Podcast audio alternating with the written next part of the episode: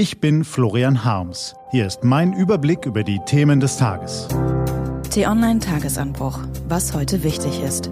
Mittwoch, 21. August 2019. Der Salvini-Trump-Johnson-Faktor. Gelesen von Anja Bolle.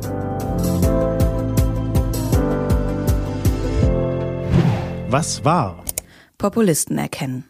Ein Mann tritt ans Rednerpult. Dunkler Anzug, Einstecktuch, ernste Miene. Er räuspert sich, richtet das Mikrofon, glättet sein Manuskript und hebt den Blick ins Auditorium. Dann beginnt er seine Rede vor den dicht besetzten Parlamentsbänken. Höflich im Ton, aber schonungslos in der Sache. Ohne Schaum vorm Mund, aber rhetorisch messerscharf kanzelt Italiens Ministerpräsident Giuseppe Conte den Politikdarsteller ab, der direkt neben ihm hockt und die Standpauke wie ein frecher Schulbub über sich ergehen lassen muss. So heruntergeputzt kannte man ihn gar nicht, den Matteo. Ohnehin schwänzte er Parlamentsdebatten gern und unterhielt sich stattdessen lieber mit seinem Smartphone. Im Viertelstundentakt jagte er Einfälle, Beschimpfungen und Belanglosigkeiten in die Facebook, Twitter, Insta, irgendwas Welt hinaus und badete anschließend im Applaus seiner Anhänger. Er gerierte sich als wahrer Patriot und starker Maxe gegen Flüchtlinge, EU-Bürokraten und die Pfennigfuchser in Berlin. Verwünschungen und Versprechungen gingen ihm leicht über die Lippen. Mit dem mühsamen Politikalltag und den Feinheiten von Gesetzestexten tat er sich dagegen schwer. Ist halt anstrengend. Nun ist die Regierung, die seine Sperenzien 445 Tage lang erduldete, am Ende. Regierungschef Conte hat gestern seinen Rücktritt eingereicht und vorher die Gelegenheit genutzt, dem ganzen Land zu erklären, welcher inkompetente Hanswurst die Koalition aus Lega und Fünf Sterne zum Platzen brachte. Völlige Verantwortungslosigkeit warf der Ministerpräsident seinem Innenminister vor. Ich habe deinen Ruf nach ganzer Macht gehört und nach Unterstützung durch die Menschen auf den Plätzen.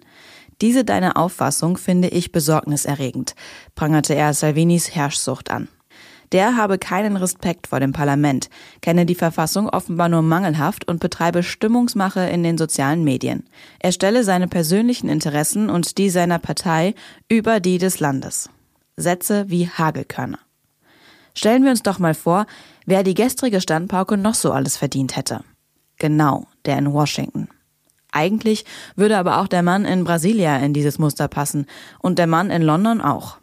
Männer, die sich selbst für die Krone der Schöpfung halten und ein feines Gespür für die Stimmung im Volk haben, die im Namen von Benachteiligten die Elite anprangern, obwohl sie selbst zur Elite zählen, die einfache Lösungen für komplexe Probleme versprechen und Kompromisse als Feigheiten verhöhnen, die schamlos das Blaue vom Himmel herunterlügen und von der Schwäche ihrer Gegner profitieren, die virtuos die digitalen Netzwerke bespielen und damit ungebrochenen Erfolg haben.